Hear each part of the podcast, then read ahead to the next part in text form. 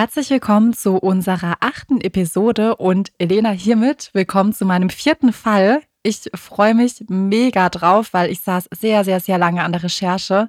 Und ja, ich bin gespannt, was du zum Fall sagst. Ja, hi auch von meiner Seite. Ich bin Elena und ich kann bestätigen, Vanessa, dass du da schon eine Weile dran sitzt mit deiner Recherche. Mhm. Wir haben mhm. das ja auch schon immer wieder äh, verschoben, haben andere Fälle dazwischen gepackt, weil du gesagt hast, hey, ich brauche dafür echt Zeit. Wenn ich das mache, ja. dann so richtig. Deswegen freue ich mich so, so sehr auf die Aufnahme heute, weil ich weiß, wie viel Arbeit und Liebe da drin steckt und bin super gespannt, was du mir jetzt gleich erzählen wirst.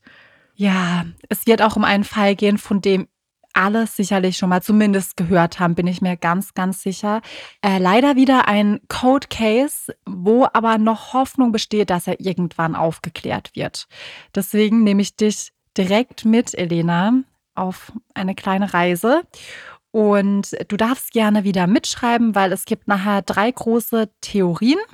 Und meine Infos basieren in diesem Fall auf der Netflix-Dokumentation ähm, zu dem Fall. Und auf die bin ich auch vor ein paar Monaten gestoßen, Elena. Ich glaube, das hatte ich dir damals mhm, auch erzählt. Ja. Ich war super gefesselt von diesem Fall und ähm, habe die mir natürlich als Vorbereitung auch noch mal reingezogen und auch sehr, sehr viele Infos aus dieser Dokumentation. Ja. Und ich weiß ganz, ganz grob, was damals passiert ist und habe mhm. sonst überhaupt keine Informationen. Deswegen wird das heute auch für mich so ein Fall, wo ich mich vielleicht ein bisschen auch zurücklehnen kann und kann dir einfach ja. zuhören, weil ich wirklich sehr, sehr wenig weiß und super gespannt bin, die verschiedenen Theorien und die verschiedenen Dinge, die vielleicht passiert sein könnten, ja. mit dir gemeinsam durchzugehen. Let's go. Wir befinden uns in Perth, der Hauptstadt des australischen Bundesstaates Western Australia. Es ist Anfang März des Jahres 2014. Paul und Danica Weeks leben dort mit ihren beiden Söhnen. Lincoln ist drei Jahre alt, Jack elf Monate. Paul bereitet sich gerade für einen neuen Job in China vor. Er fragt sich, ob er seine Frau Danica so lange mit den beiden kleinen Kindern alleine lassen kann denn er hätte 28 Tage Dienst und 14 Tage frei. Da bleibt nicht ganz so viel Zeit für die Familie. Willst du, dass ich gehe? fragt er Danica. Und sie antwortet, natürlich, weil sie ist also eine herzensgute Frau, die einfach möchte, dass er merkt, wie sie ihn supportet und sagt, hey, ich gebe dir die Unterstützung, geh dahin, es ist deine Entscheidung, du möchtest den Job gerne annehmen, geh. Und die Familie fährt dann gemeinsam an den Flughafen und verabschiedet den Vater, als sein Flug aufgerufen wird. Tränen fließen, Luftküsse werden ihm zugeworfen. Und die Jungs sagen, wir lieben dich. Dann geht er durch die Tür. Danica bekommt eine Mail von ihrem Mann Paul mit dem Betreff Ich vermisse euch schon. Er sitzt am Flughafen in Kuala Lumpur und wartet auf den Anschlussflug. MH 370 nach Peking. Die Crew bereitet sich auf einen Routineflug vor. Die Passagiere steigen ein und machen es sich gemütlich. Sie erwarten einen langweiligen Nachtflug, auf welchem der ein oder andere sicher versuchen wird, etwas Schlaf zu bekommen, bevor die Boeing 777 dann am 8. März um 6.30 Uhr in Peking landet.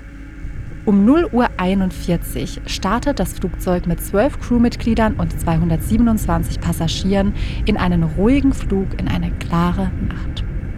Sie verlassen das Festland und überfliegen das südchinesische Meer in Richtung Reiseziel.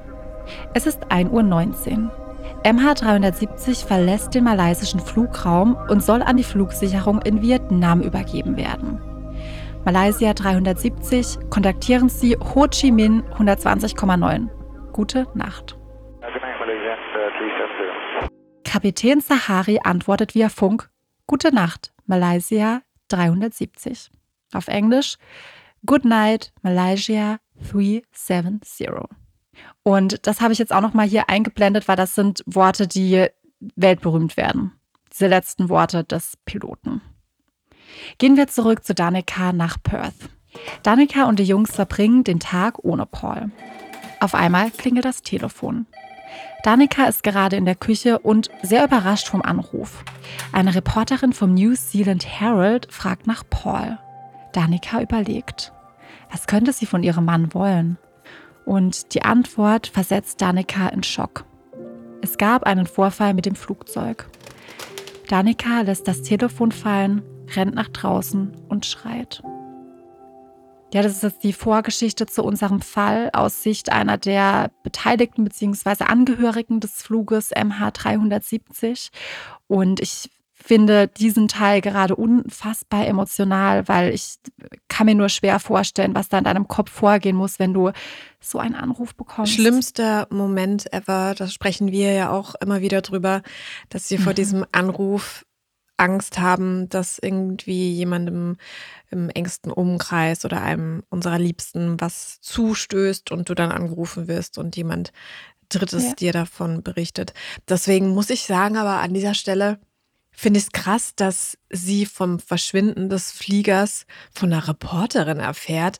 Warum nicht oder? von der Polizei, von irgendwelchen Ermittlern oder von irgendeiner öffentlichen Stelle? Warum irgendeine Reporterin und warum ist die so dreist und nimmt einfach den Hörer in die Hand und ruft sie an? Ja. Total. Also die Danica ist auch in der Netflix-Doku zu sehen und sagt dann auch, dass die Reporterin, also weißt du, die, eben die ruft einfach random an und fragt dann auch, was? Haben Sie es noch nicht gehört? So auf ah, diese Art. Unangenehm. Unangenehm. Wirklich sehr, sehr schwierig. Ich gehe mal davon aus, dass einfach Malaysia Airlines dachte, wir kommen ja auch erst noch drauf, was überhaupt passiert ist, aber dass die vielleicht auch dachten, hey, wir, wir warten erstmal, ob sich das auflöst, bevor wir die Angehörigen da irgendwie wuschig machen. Und du weißt, Reporter wollen die ersten Personen sein, die irgendwo Infos haben und ja. Infos teilen können. Und wahrscheinlich hat die deswegen die, die Chance gewittert. Ja, aber da musst du, also ich finde, da musst du trotzdem so empathisch sein. Ich weiß, viele mhm. tun alles für eine gute Story, aber ich finde, ja. also komm, gib den Angehörigen doch wenigstens die Zeit, das von offizieller Stelle zu erfahren und ruft da nicht an ja. und macht dann einen auf Pseudo ja. überrascht. Also finde ich echt unter aller Sau. Ja, finde ich auch Horror. Ja, Horror. wirklich. Ja.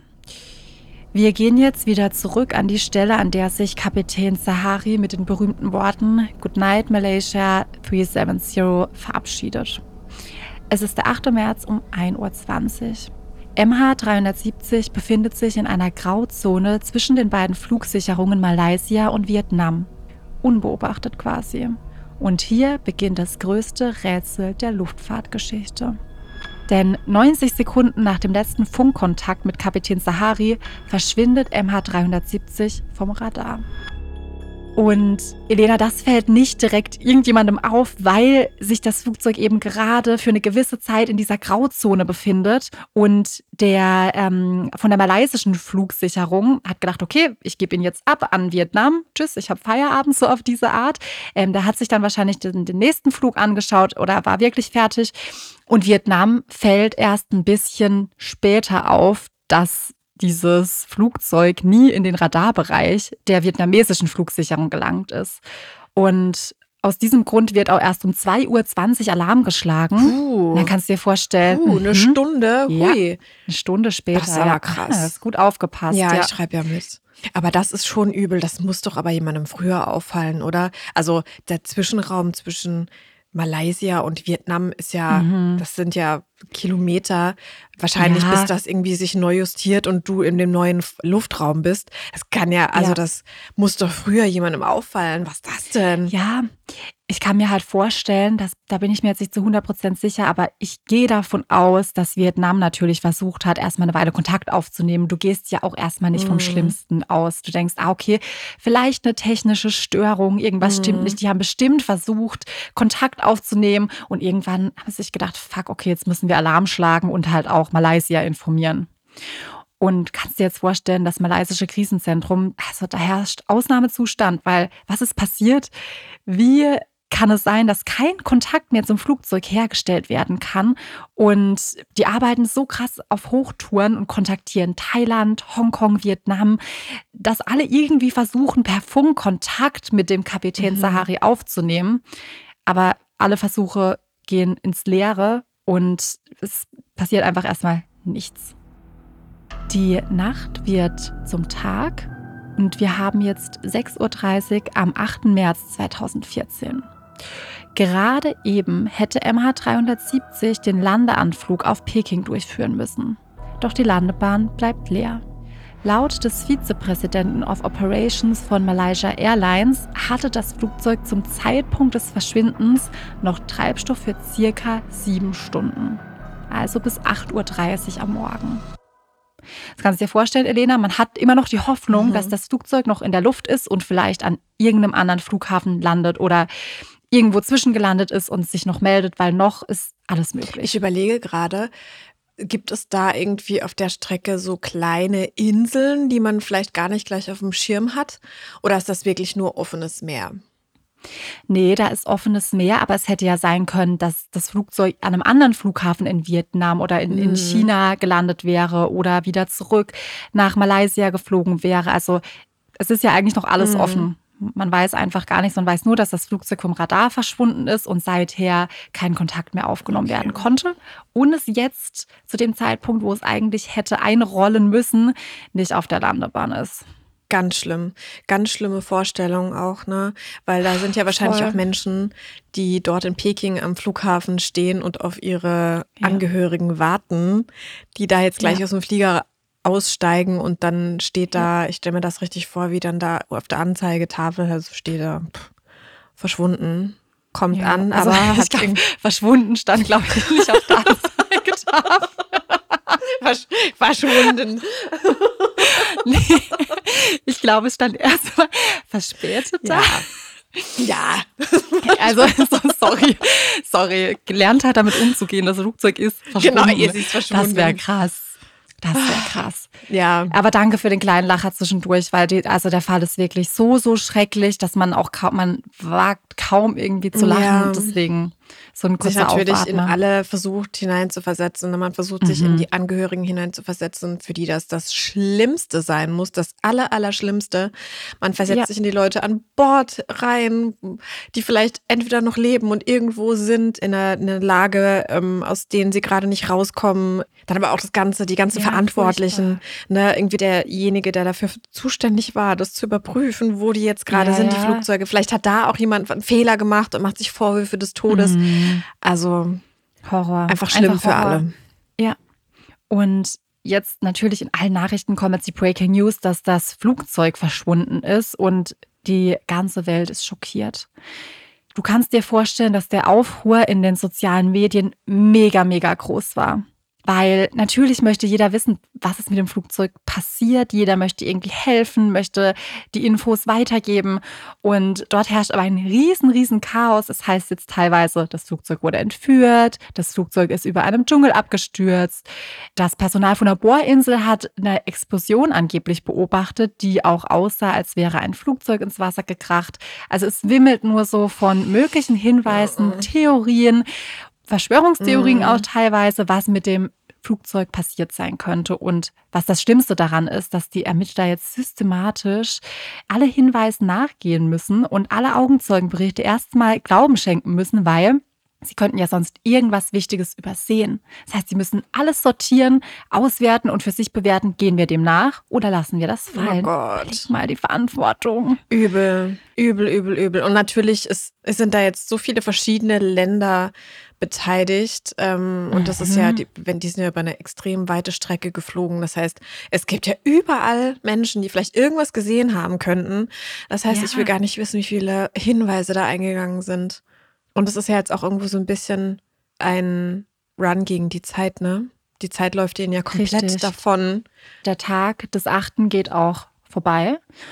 Und am Morgen des 9. März, 24 Stunden nach dem Verschwinden, gibt es noch immer keine Hinweise auf den Verbleib des Flugzeugs. Die Suche nach Trümmerteilen beginnt im südchinesischen Meer. Da MH370 an keinem anderen Flughafen angekommen ist, geht man jetzt vom Schlimmsten aus. Der Treibstoff ist mittlerweile längst ausgegangen und das Flugzeug kann sich unter keinen Umständen noch immer in der Luft befinden. Und halt auch an keinem anderen Flughafen, ne? weil das hätte man ja irgendwie ja. gemeldet. Na klar, das hätte man direkt gemeldet. Es kann natürlich noch sein oder hätte sein können, dass die irgendwo zwischengelandet sind, aber auch dann wären sie ja in der Lage gewesen, sich zu melden und irgendwie Alarm zu schlagen und Bescheid zu geben, wo sie sind. Ja. Außer weißt du bist wie bei Lost irgendwo richtig in der Pampa und hast kein Netz und sitzt halt mit deinem Flugzeug irgendwo und brauchst halt vielleicht ja. eine Woche irgendwie, um irgendwo hinzukommen, wo du dich melden kannst.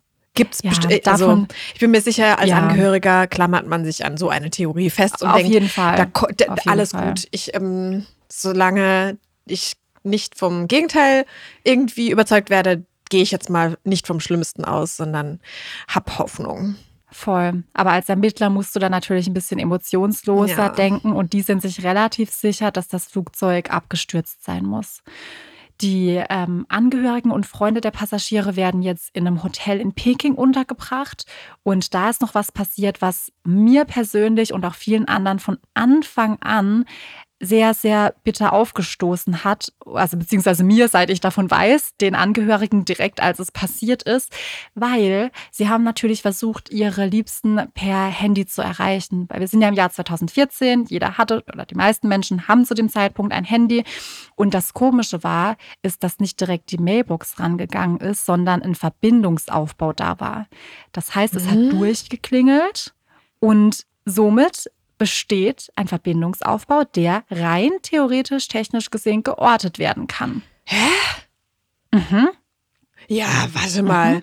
Also, dann müsste man ja rein theoretisch, und vor allem, wenn das ja wahrscheinlich nicht nur eine Person war, sondern mehrere, dann müsste man doch mit den heutigen und auch mit den damaligen Polizeimitteln den Ort rausfinden. Plus, Ja.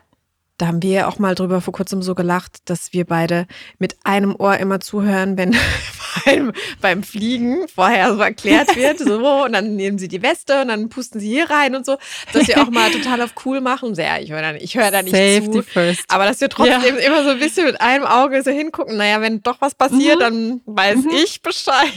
Und dann rette ich euch alle. Und da, um da den Schlenker zu machen, wird ja auch immer gesagt am Anfang, ey Leute, geht alle in den Flugmodus.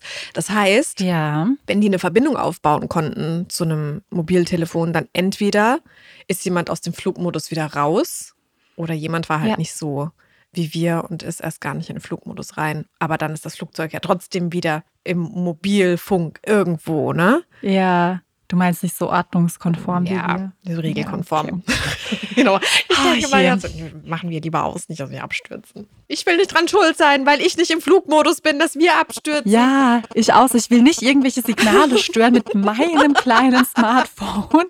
Richtig gestört. Was mir jetzt aber gerade einfällt, ich glaube, wenn du eine, die Reiseflughöhe erreicht hast, darfst du, glaube ich, wieder aus dem Flugmodus raus. Ich glaube, das ist nur bei Start und Landung, wenn ich es richtig weiß, von den letzten Flügen. Das heißt, es kann ja trotzdem sein, dass die Angehörigen den Flugmodus rausgemacht haben. Stimmt. Äh, die Passagiere.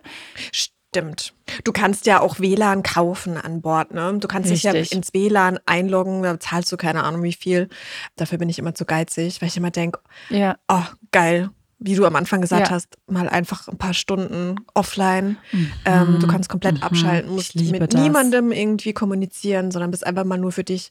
Aber viele, Ja. klar, nutzen das auch zum Arbeiten. Deswegen kann das Ja. sein, dass Ja. die dann im WLAN waren. Good point. Voll. Wobei der Flugmodus kann im WLAN, glaube ich, trotzdem drin sein. Du kommst ja auch ohne, also im Mhm. Flugmodus ins WLAN. Du darfst aber den Flugmodus rausmachen, bin ich mir relativ Okay. sicher. Das Ding ist jetzt aber, also die ganzen Angehörigen sehen das genauso wie du. Die sagen, ja, hä, hier, guck mal, die technischen Gegebenheiten sind da. Prüf doch mal, wo sind unsere Liebsten? Und die Antwort war immer die gleiche. Dazu haben wir nicht die notwendige Technologie. Ja. Und Hä? ja, ja, Aber es gab doch 2014 irgendwo irgendjemanden, der die Technologie dazu hatte. Na klar. Und das ist halt mega, mega komisch, weil genau das hat von Anfang an so eine Skepsis ausgelöst, dass die Angehörigen das Gefühl hatten, ey, wir werden doch hier von euch verarscht. Ja, die Verschwörungstheoretiker, die sind dann natürlich sofort auch hier äh, auf der Bildfläche wahrscheinlich erschienen und haben gesagt, okay, das ist doch schon mal hier super, super strange, dass da quasi die Regierung irgendwas zurückhält oder irgendwelche Ermittler irgendwie da Ja. was unter den Teppich kehren. Wobei ich, ich das tatsächlich verstehen kann. Voll. Also tatsächlich, wenn ich jetzt ein Angehöriger wäre, würde ich sagen, Alter, überprüft diese scheiß Daten und bringt mir meine Familie oh Gott, ich zurück. wäre so wütend. ist mit ich wäre euch? so wütend. Oh mein Gott. Voll. Hätte man das nicht ähm, irgendwie auf privatem Weg machen können? Es gibt ja auch so viele so, keine Ahnung, so Privatdetektive und so. Oder haben diese Technologien tatsächlich nur die Polizei und weil das so teuer ist, dass die das nicht, vielleicht auch nicht dürfen? Das Datenschutztechnisch? kann ich dir nicht sagen. Vielleicht war das auch 2014 noch ein bisschen. Ah, wobei, die Technik hat sich ja seither zwar verändert, aber das weiß Ja. ich nicht. Auf jeden Fall konnte man das nicht nachverfolgen. gibt ja auch so Spy-Apps, die man seinem wenn man hier sehr misstrauisch ist. Ich finde das richtig psycho. Aber es gibt ja auch so Apps, yeah, die du yeah, deinem Partner yeah. aufs Handy laden kannst, um zu kontrollieren, wo der und überall unterwegs ist. Sprichst du da aus Erfahrung? Nee, auf gar keinen Fall. Auf gar keinen Fall. Ich finde das so spooky. Ich würde durchdrehen, wenn ich merken würde, jemand würde mir so eine App aufs Handy machen. Ja. Ich, ich, also wäre ich die Erste, die weg wäre. Aber ja. das es ja auch, oder dass du wir haben natürlich auch 2023, das sind jetzt schon noch mal einige Jahre vergangen. Ich glaube, dass da ja. nochmal auch viel passiert ist in die Richtung. Ich denke auch. Ich glaube, man kann auch einfach festhalten, es hat nicht funktioniert. Ja. Ich denke, wenn es die Möglichkeit gegeben hätte, hätten sie das vielleicht gemacht. Oder die Angehörigen selbst haben vielleicht gar nicht so weit mhm. gedacht, weil sie ja, die sind ja trotzdem in Schock und Trauer mhm. und klammern Voll. sich da irgendwie daran, hey, vielleicht kommen unsere Liebsten zurück. Voll. Deswegen. Okay, ja. aber Punkt Nummer eins, der schon mal irgendwie ein bisschen shady ist, ne? Ja, total. Und zwei Tage nach dem Verschwinden macht das malaysische Militär dann eine Entdeckung, die ganz neue Möglichkeiten auf den Fall lenkt. Ein unbekanntes Flugobjekt in Klammer kein UFO, weil es hört sich direkt an wie ein UFO. Man nennt das ja auch unbekanntes Flugobjekt.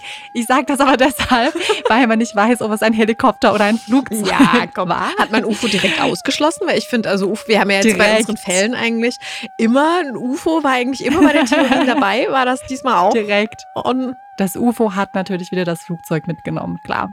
Nee, also UFO, eine UFO-Theorie habe ich in diesem ganzen Fall nicht gefunden, obwohl ich mir vorstellen kann, dass vielleicht ein paar Menschen darüber nachgedacht haben, aber ist jetzt in meinen Theorien auf jeden Fall nicht dabei. Also ein unbekanntes Flugobjekt wurde in der Nacht des Verschwindens von einem malaysischen Militärradar eingefangen. Es könnte sich, wie ich schon gesagt habe, um einen Helikopter oder um ein normales Flugzeug handeln und auch die Flughöhe und Geschwindigkeit konnten nicht festgestellt werden. Sehr vage also. Wenn es sich aber wirklich um MH370 handelt, ist das Flugzeug nach Verschwinden umgekehrt, flog zurück über die malaysische Halbinsel und bis zum Ende der Militärzone. Dort verschwindet es wieder. So, Elena, warum sollte das Flugzeug kehrt gemacht haben? Ist doch jetzt die Frage, die man sich stellt, oder? Plus, sie haben sich ja dann auch, als sie wieder in malaysischem Flugraum waren, nie zurückgemeldet. Das heißt, die haben ganz offensichtlich, wenn das jetzt so wäre, Probleme mhm. mit dem Funksignal. Ne? Also die können sich nicht melden, ja. können nicht auf sich aufmerksam machen. Ja. Die Frage ist halt auch, war das wieder in Richtung des alten Flughafens ähm, Richtung Kuala Lumpur? Ja, genau. Also wieder über Malaysia okay. äh, und dann Richtung Indischer Ozean. Okay. Gut, klar. Man könnte sich natürlich vorstellen, dass sie irgendwie Probleme hatten. Die haben gemerkt, okay, Flugkontakt ist abgebrochen, die haben irgendwie Schwierigkeiten und möchten dann umkehren und zu dem Flughafen zurück, von dem mhm. sie gekommen sind. Und dass dann irgendwas passiert ist. Aber warum verschwindet es dann plötzlich vom Radar? und taucht nicht wieder auf, weil die müssten ja dann gelandet sein, auch wieder in Kuala Lumpur oder irgendwo anders. Und sie sind laut den Daten ja noch bis komplett über die Militärzone geflogen, das heißt über die malaysische Halbinsel hinaus. Also sie hätten dort, wenn sie gewollt hätten, hätten sie dort ja. landen können. Sobald Militär dann auch im Spiel ist, ne, könnte ich mir vorstellen, waren dann natürlich auch Verschwörungstheoretiker wieder hier am, am Start, hat dann natürlich auch schon wieder direkten Fadenbeigeschmack. Voll, da werde ich auch eigentlich nachher nochmal drauf eingehen, aber das können wir dann auch jetzt direkt abhaken, ist auch tatsächlich, dass das Militär die Daten niemals veröffentlicht hat. Also es gibt ja Radardaten, mhm. die irgendwo gespeichert sind, die man einsehen könnte, wurden aber nie veröffentlicht. Das heißt, rein theoretisch können die denen ja viel erzählen. Mit welcher Begründung? Mit keiner. Ja, aber die Entdeckung, wie ich gesagt habe, stellt die Ermittler dann vor eine neue Herausforderung, denn das Flugzeug könnte sich ja jetzt an zwei verschiedenen Orten befinden. Hm.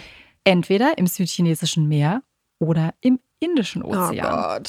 Oh. Und mittlerweile sind sogar 34 Flugzeuge und 40 Schiffe im südchinesischen Meer und in den Andamanensee unterwegs. Das heißt, ein Teil davon sucht an der Stelle, wo das Flugzeug vom Radar verschwunden ist, und der andere Teil sucht im Indischen Ozean.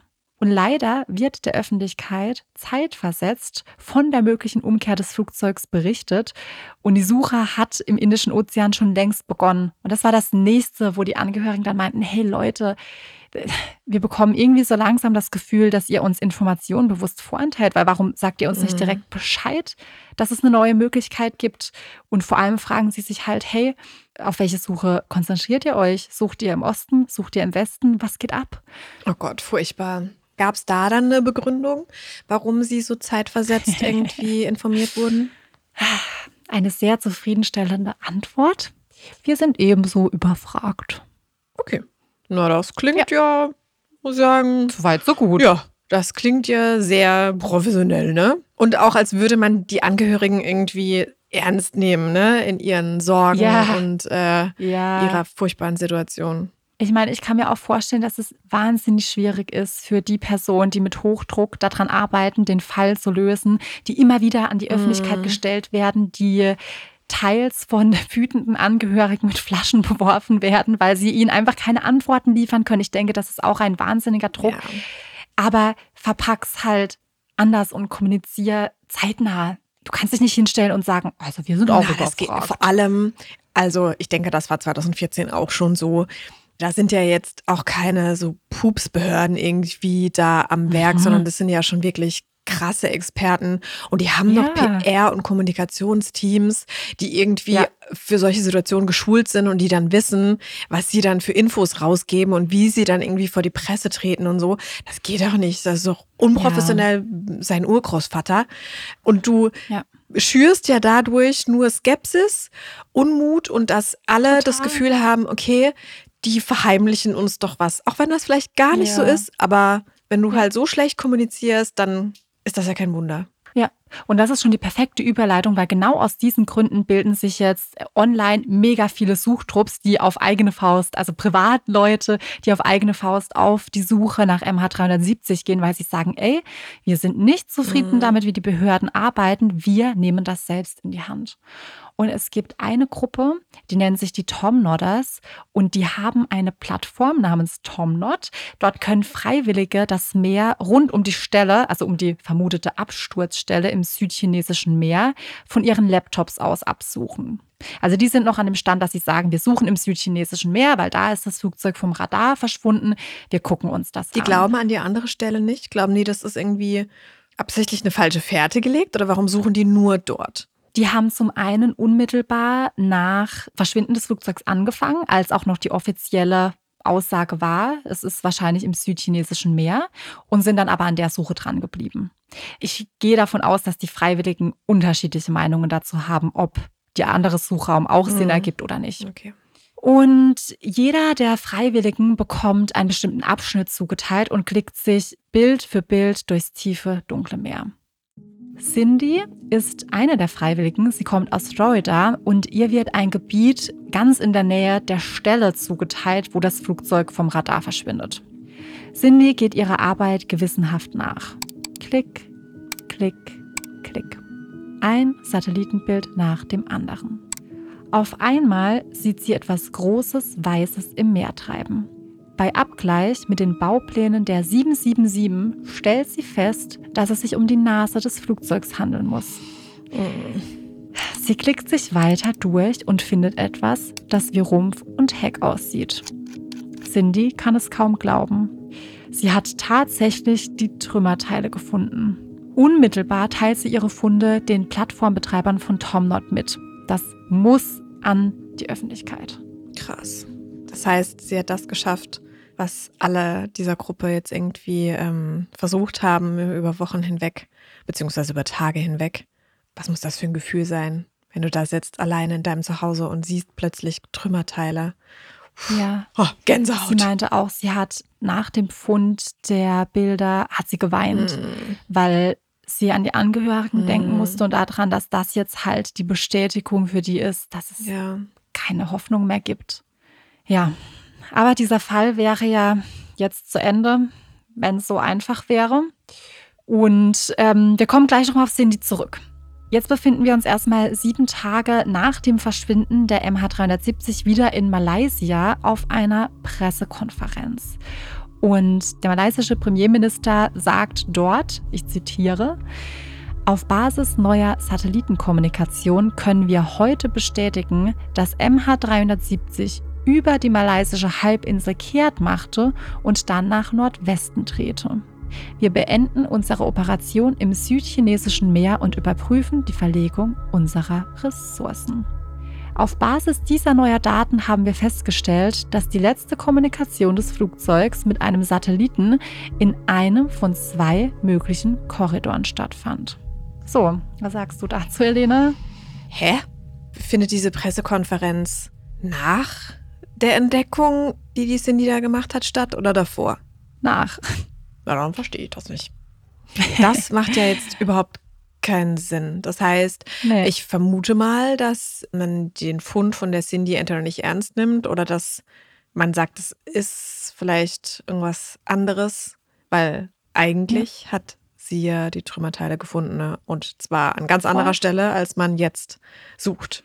Ja, Cindy kann auch nicht glauben, was da gerade passiert. Warum spricht niemand über die Trümmerteile, die sie gefunden hat? Sie hat die Info weitergegeben. Die haben sich aber nie bei ihr zurückgemeldet. Da kam einfach nichts. Und sie wird jetzt auch richtig wütend und sagt ganz ehrlich, dann gehe ich selbst online. Sie war überall in den sozialen Medien unterwegs, hat getweetet, überall gepostet, hey, ich habe Trümmerteile gefunden und zwar im südchinesischen Meer. Leute, bitte guckt hier hin, wir können die Suche abbrechen. Hat sie Beweisfotos? Ja. Hä? Sie hat Beweisfotos von den Satelliten. Natürlich kann sie nicht beweisen, dass es MH370 ist, aber es sind Trümmerteile eines Flugzeugs. Krass. Aus ihrer Sicht natürlich.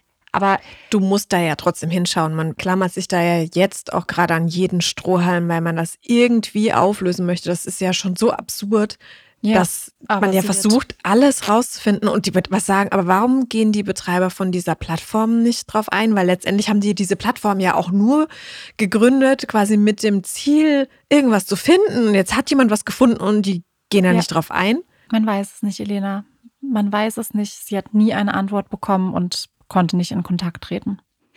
Bevor wir jetzt aber zu sehr drüber nachdenken, wie das passieren kann, gehen wir ein Stück weiter, weil es kommt noch oh einiges, Gott, Elena. Okay, das ist also das ist das ist so wild. Mhm. Okay. Zur Erklärung wollen wir uns jetzt erstmal anschauen, woher denn die Daten stammen, die jetzt ja sagen, dass das Flugzeug umgekehrt ist. Die englische Firma Inmarsat liefert Satellitenkommunikation für Flugzeuge, die sich außerhalb der Reichweite von Bordradars befinden. Das System überprüft stündlich, ob das Satellitenterminal im Flugzeug antwortet, sich also noch in der Luft befindet.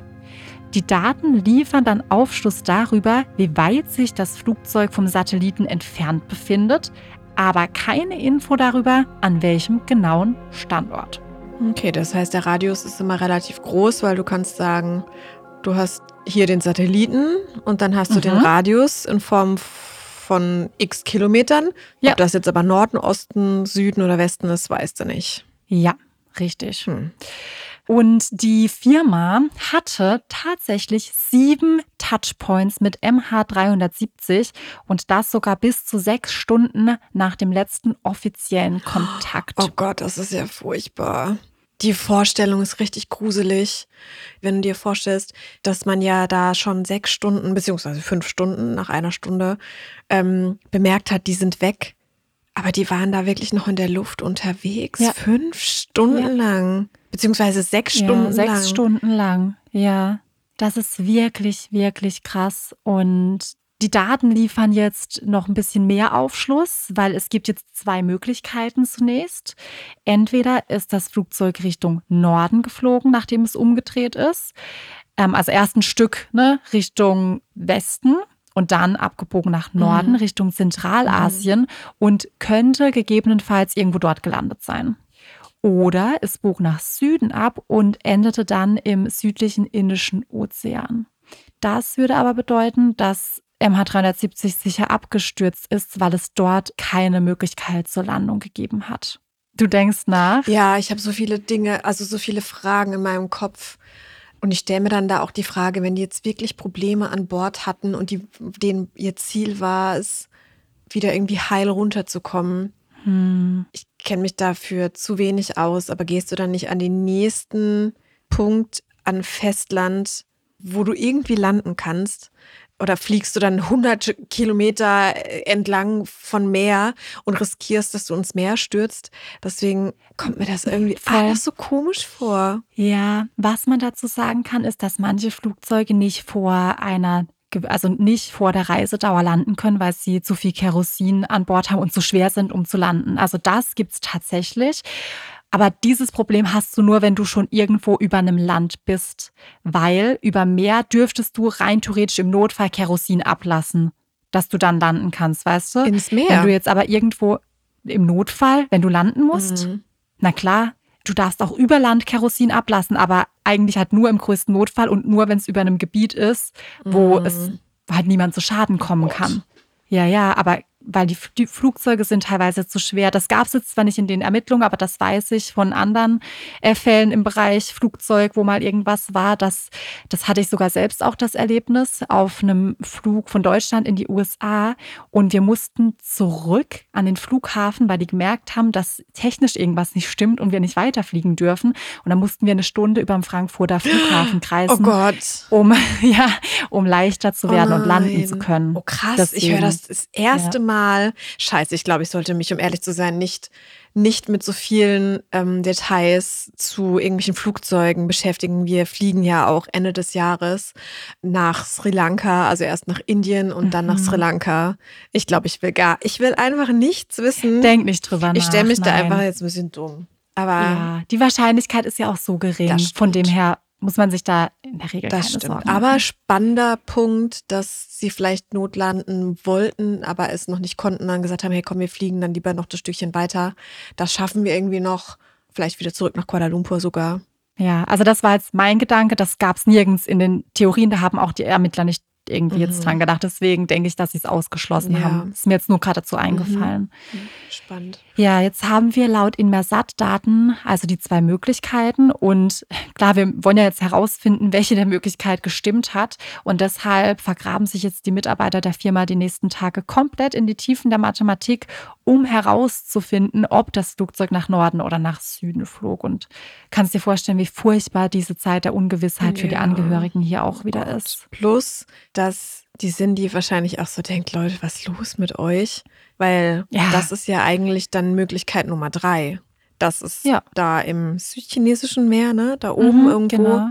abgestürzt ist und man da jetzt aber überhaupt gar nicht mehr sucht, sondern sich jetzt komplett auf diese Satellitendaten verlässt von dieser Firma und nur noch da unten sucht und das oben komplett außer Acht lässt und da dann vielleicht ja. die Spuren komplett irgendwann verschwunden sind im Meer und man nichts mehr findet. Ja, aber so geht es jetzt tatsächlich weiter. Es findet am 24. März eine Pressekonferenz statt mit den Untersuchungsergebnissen.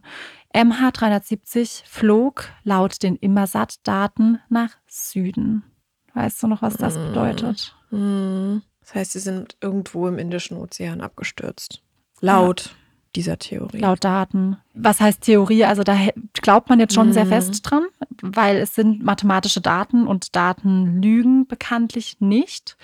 Und deshalb zitiere ich jetzt auch wieder den Premierminister, der auf der Pressekonferenz sagt, aus diesem Grund muss ich Ihnen in tiefer Trauer und Bedauern mitteilen, dass laut dieser neuen Daten Flug 370 im südlichen Indischen Ozean endete.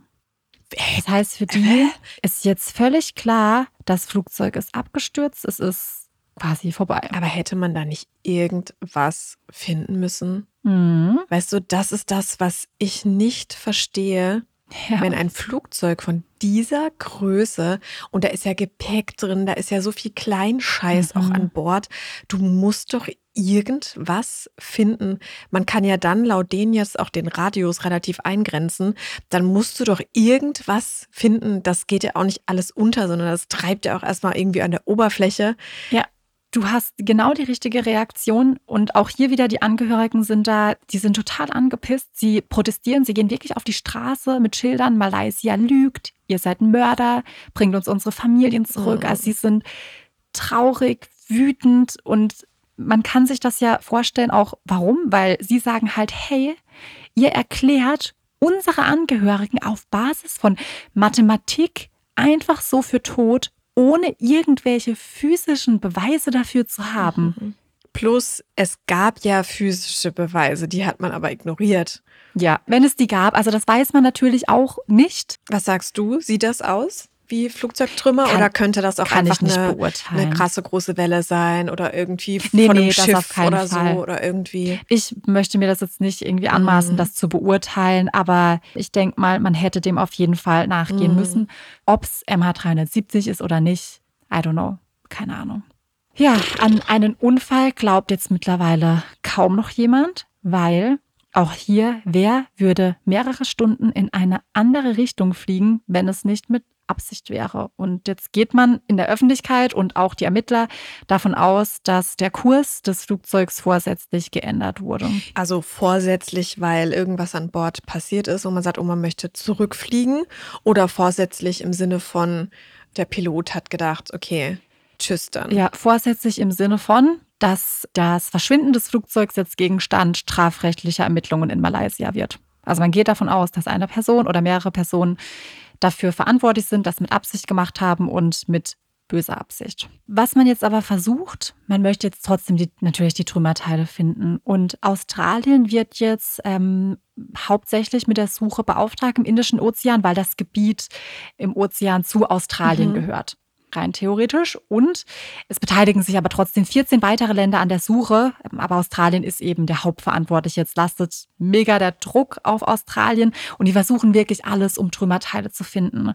Die Suche entwickelt sich aber zur Mammutsaufgabe. Ja, klar. Weil die Helfer müssen vorbei an Vulkanen, an Unterwassergebirge, die teilweise so breit wie der Grand Canyon sind.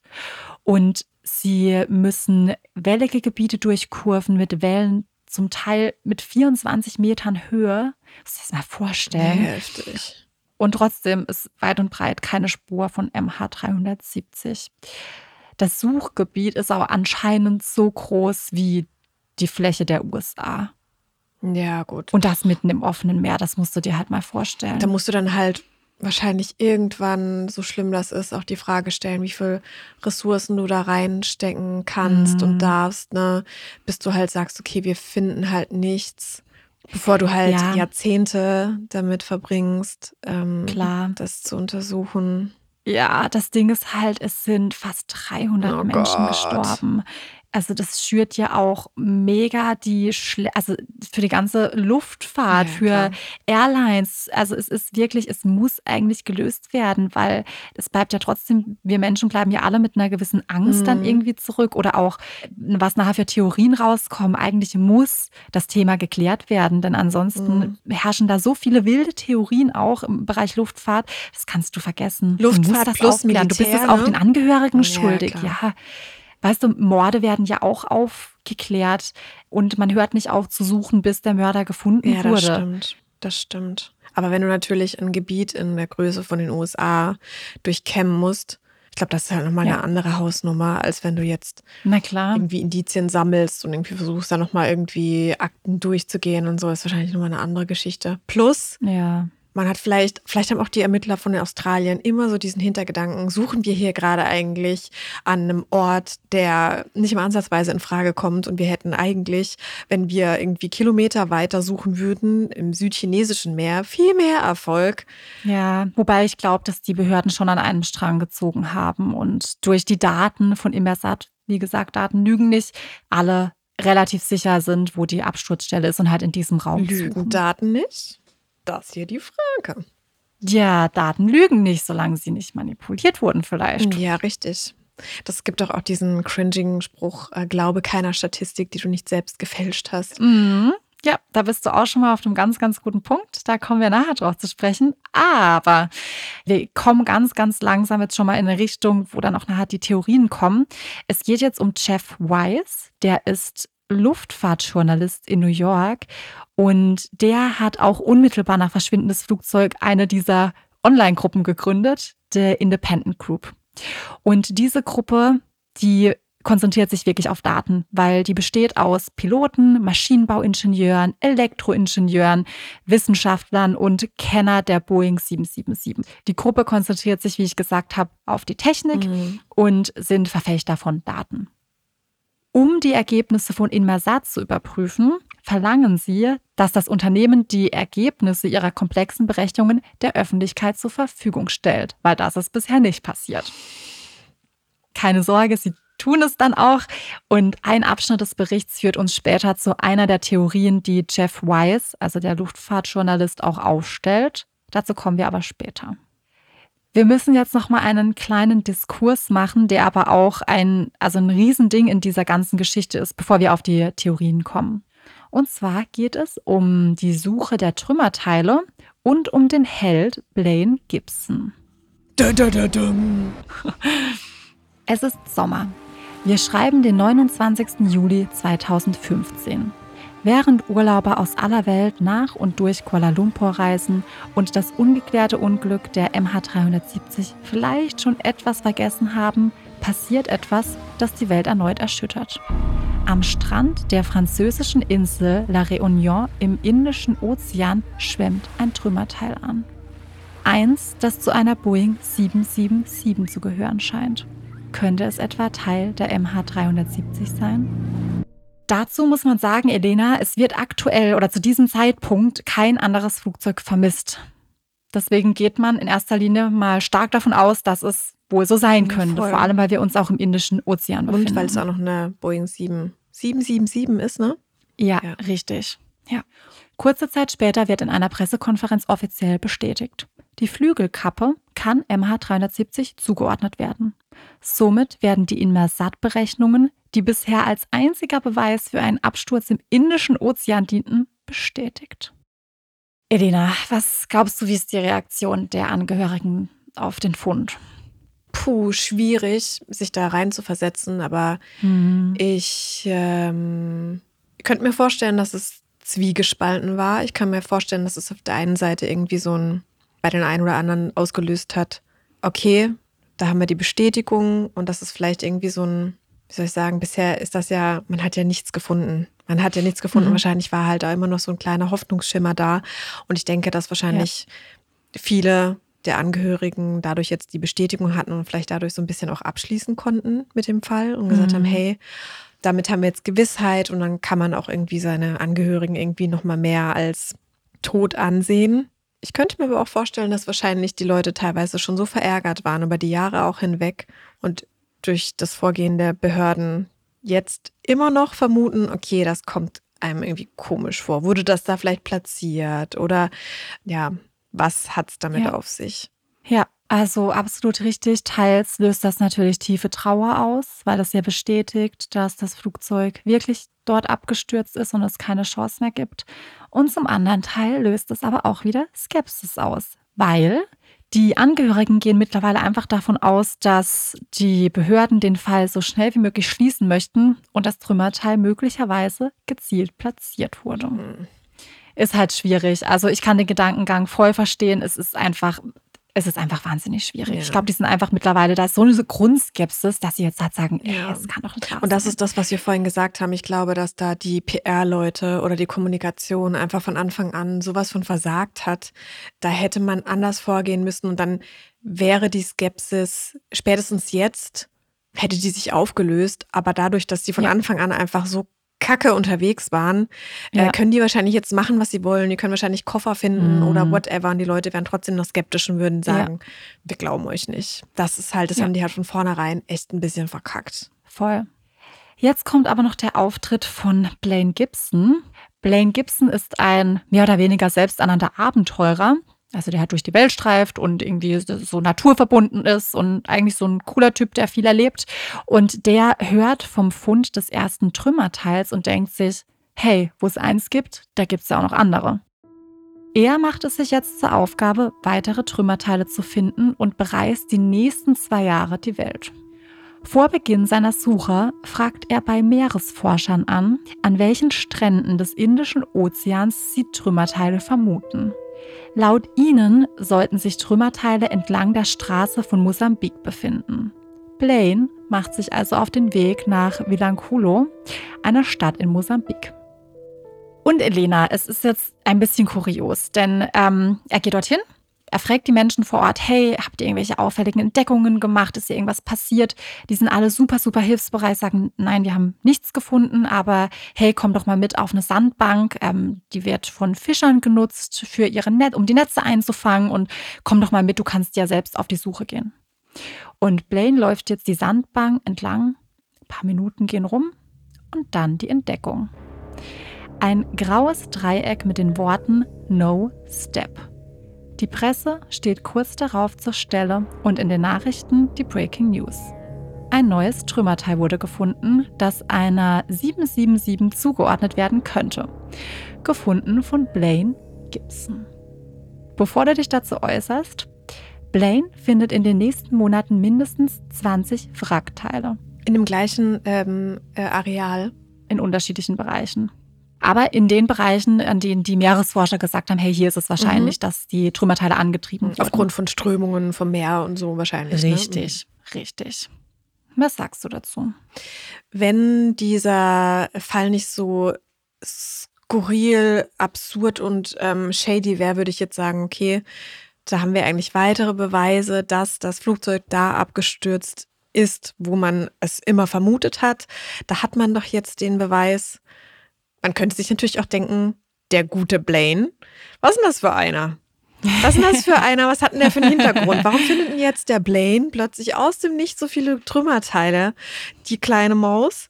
Und wären den Menschen dort an diesen Orten nicht schon viel früher Sachen aufgefallen? Wie kann es denn sein, dass der da jetzt hinreist und plötzlich aus dem Nichts so viel findet? Ja. Das kommt mir komisch vor.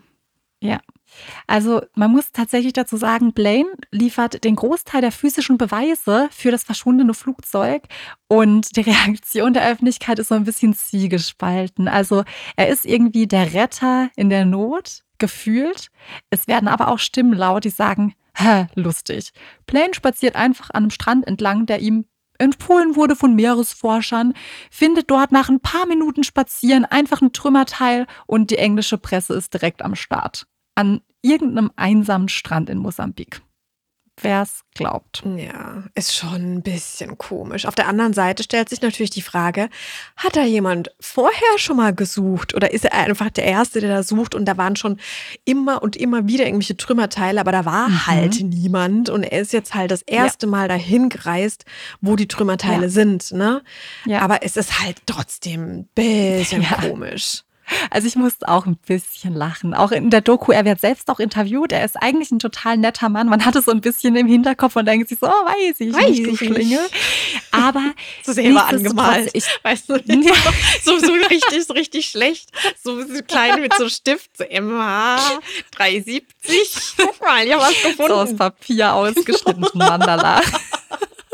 Genau, so ein Schuh, der einfach, weißt du, so oh irgendwie von der Gott. Marke von, von jetzt, irgendwas so ganz Neues. Also ich habe mich ja, genau, gefunden. Genau. So, hey, da ist ja gar nichts dran, sieht ganz neu aus. Ja. Das ist doch das neueste iPhone. Genau, das ist, ich habe ja das iPhone 14 gefunden. Hier, Beweis. Weiß ich nicht. Äh, schwierig. Aber auch hierzu will ich mich persönlich gar nicht äußern, mhm. weil man weiß es einfach nicht. Ja. Bei Jeff Weiss zum Beispiel, über den wir vorhin schon gesprochen haben, der sagt, Alter, der Junge hat Dreck am Stecken. Der ist komplett davon überzeugt, dass Blaine das alles mhm. irgendwie platziert hat äh, oder das platziert wurde und Blaine das halt dann gefunden hat, in Anführungsstrichen. Und er geht dann sogar so weit, was super, super kritisch ist, ihn hat, ist einen Background-Check bei ihm zu machen und da komme ich nachher nochmal kurz drauf zu sprechen.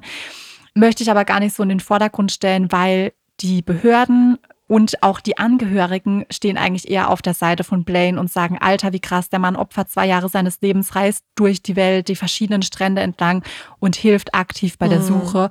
Und er hat teilweise auch den Angehörigen dann angeboten, ihn zu begleiten. Und die sind teilweise mit und haben dann gemeinsam mit ihm gesucht. Auf Madagaskar waren die zum Beispiel auch. Die Meinung zu Blaine ist noch heute zwiegespalten. Da kann man jetzt so ein bisschen denken, was man will. Ich finde es mega weird, dass er halt zu einem von tausenden Stränden geht und nach ein ja. paar Minuten direkt das erste Trümmerteil findet. Auf der anderen Seite, wenn es dort die Wahrscheinlichkeit sehr hoch mhm. ist, fragt man sich aber auch, warum waren die Ermittler nicht dort? Ja. Warum sind die Ermittler da nicht hingegangen, als ob die keinen Kontakt zu den Meeresforschern aufnehmen hätten können? Aber ich denke mir halt auch, wenn die Fischer, die da tagtäglich auch auf dieser Sandbank unterwegs sind, die hätten doch vorher schon mal was gefunden. Und dann hätten doch die Leute das irgendwie mitbekommen. Das kommt mir auch, mir kommt es auch sehr, sehr komisch so vor. Weird. Wirklich. Ich bin so eine Person, ich möchte nicht so eine Theorie aufstellen, wenn ich es nicht beweisen kann oder nicht mehr belegen kann.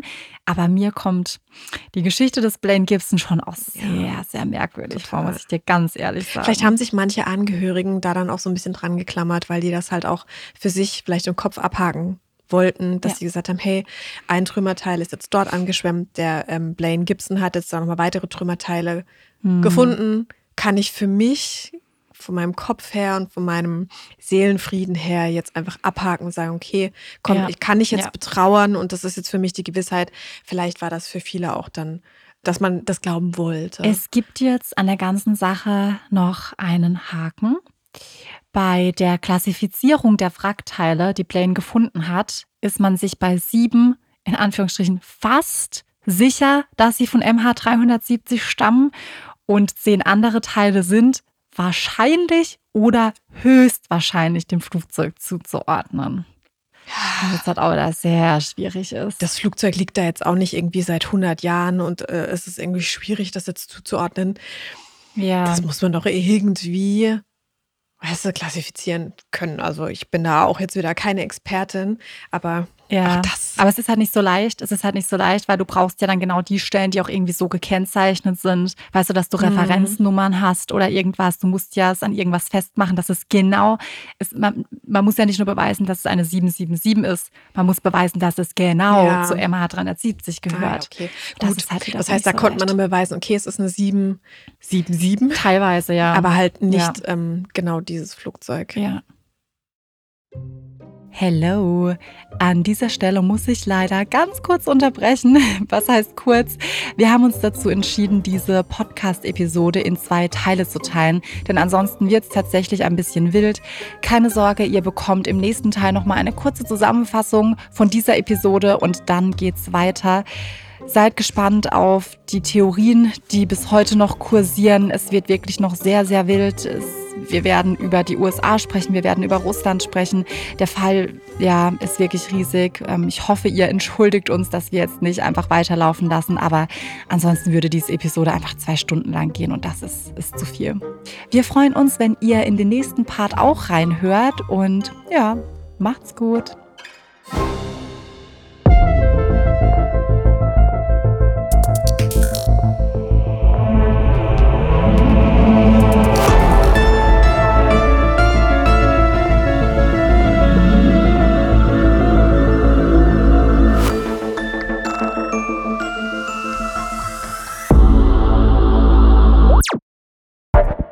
Dieser Podcast ist eine Produktion von Audioflow.